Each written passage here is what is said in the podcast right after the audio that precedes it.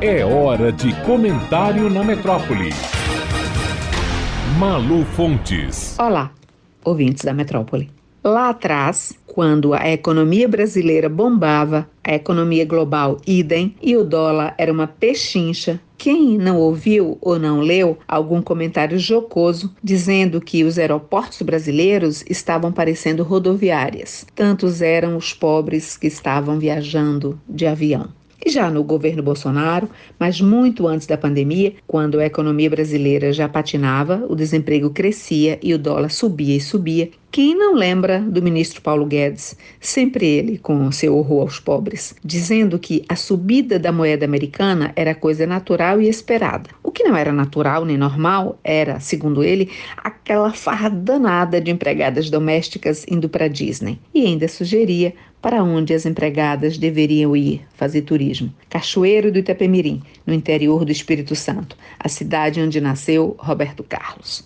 Um ano após a eclosão da pandemia, quem aplaudia as ironias classistas do ministro vê agora não os pobres, mas um outro público bem diferente, obrigado a desmontar o sonho de viver uma vida de classe média alta nos condomínios da Flórida, nos Estados Unidos, principalmente em Miami. A farra danada de empregadas domésticas indo para Disney nunca passou de invenção preconceituosa de Paulo Guedes, mas agora em 2021 é realidade a volta forçada ao Brasil de famílias de empresários e de classe média alta que nos anos dourados da economia brasileira e da quase paridade entre o dólar e o real compraram imóveis na Flórida. Os planos dos endinheirados brasileiros, que nos últimos anos investiram em imóveis nos Estados Unidos, era manter a família lá, colocar os filhos em universidades do país e manter o padrão de vida em dólar com a renda que tinham dos negócios no Brasil em real. O custo de vida de cerca de 20 mil dólares por mês até 2019, que ficava entre 80 e 90 mil reais, era viável para famílias brasileiras de alto poder aquisitivo, cujos negócios iam muito bem por aqui. Com o aumento do dólar, a restrição das viagens com a pandemia e o impacto gigantesco nos negócios no Brasil de 2020 para cá, o custo ficou insustentável para os não tão ricos. As imobiliárias nos Estados Unidos, especializadas em atender o anti-movimentado mercado de vendas para brasileiros, declaram à imprensa daqui que o fluxo agora se inverteu. A média entre 60% e 70% de negócios que consistiam em vender imóveis para brasileiros foi transformada em 70% de proprietários brasileiros querendo vender seus imóveis lá, inclusive para aproveitar alta do dólar. Nos tempos das vacas gordas, todas as extravagâncias eram permitidas para a classe média emergente brasileira em Miami e Orlando. Eram o paraíso dos brasileiros para o consumo de imóveis, bens, serviços. Virou moda, inclusive, as grávidas brasileiras comprarem lá todo o enxoval dos seus bebês, dos carrinhos, as chupetas e as babás eletrônicas. Mais recentemente, houve um upgrade no fenômeno e o sonho das emergentes passou a ser organizar a vida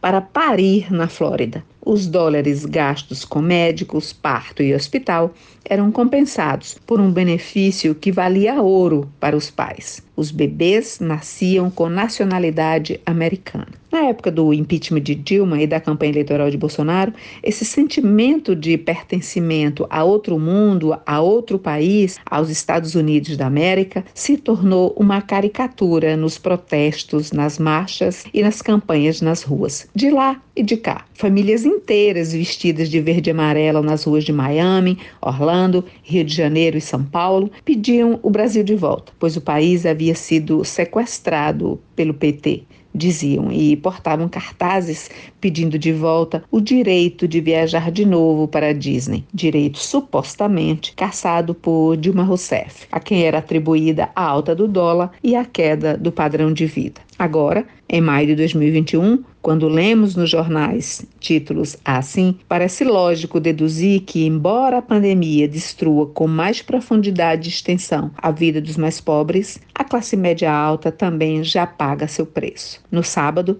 1 de maio, a Folha de São Paulo anunciava numa página do caderno Mundo Pandemia e dólar alto fazem brasileiros abandonarem Flórida. O movimento é liderado por empresários que foram com a família para realizar o sonho de viver nos Estados Unidos. Mas ainda há os privilegiados, que comemoram a condição de terem comprado residência nos Estados Unidos, pois isso lhes garante agora o direito à vacina, gerando também outro tipo de título de notícia como baianos com residência nos Estados Unidos têm ido ao país para se imunizar. Os números, no entanto, atestam a mudança no fluxo do sonho interrompido. A participação dos brasileiros no mercado imobiliário só na Flórida caiu de 3 bilhões de dólares em 2018 para 1 bilhão e 400 mil dólares em 2020. E como no Brasil, os efeitos da pandemia parecem longe de parar de crescer, os números devem cair